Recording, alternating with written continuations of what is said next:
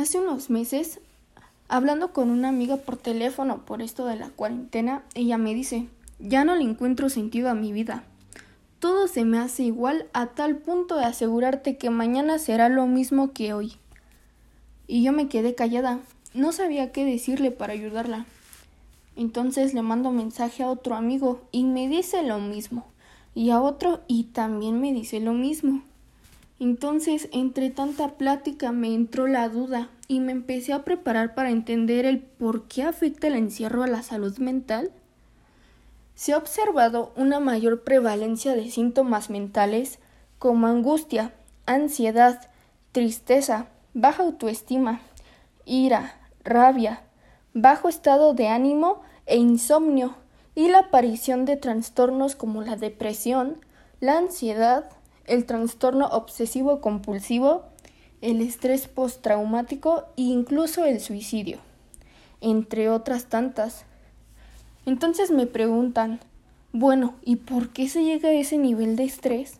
Y yo les digo que son muchísimos factores los que detonan esto, entre ellos la larga duración de la cuarentena, la frustración, el aburrimiento, la soledad, el miedo a contraer la enfermedad o incluso a contagiar a alguien más. O no me digan que nadie ha pasado por el famoso córrele, córrele, pásame el alcohol, hijo, que yo traigo el virus. Y ahí ves al pobre hijo corriendo de las clases en línea a rociar a su mamá. Y luego la mamá enojándose que porque tarde el hijo. Y después el profesor que porque apagó la cámara. Pero ni modo, es lo que ahora se tiene que hacer. Pero entonces, ¿cómo le podemos hacer? Recordemos que esto es algo a nivel global, y si los jóvenes se estresan, ¿qué será de los adultos y de nuestros abuelos? Entonces, entre tantas cosas malas, me puse a hacer mi propia fórmula para combatir la cuarentena. La primera fue seguir en contacto con nuestros amigos, ya sea por Skype, por FaceTime, y además ver a la cara al otro, sentir esa cercanía. La, segunda fue hacer ejercicio. Por favor, público, en estos tiempos todos estamos muy energéticos. ¿Y cómo apaciguar toda esta energía? Haciendo ejercicio. Esto ayuda a bajar esos niveles de estrés, ansiedad y gula.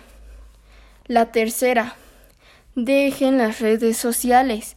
Entiendo que prácticamente tenemos contacto con el mundo por las redes sociales, pero no me digan que no les ha pasado que cargan el Facebook, el Instagram dos, tres veces y nada. Todo sigue igual.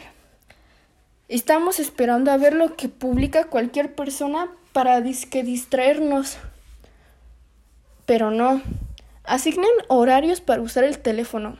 Apaga tus notificaciones, que no te domine el teléfono. La cuarta y la más importante, abrirse a nuestros padres e hijos.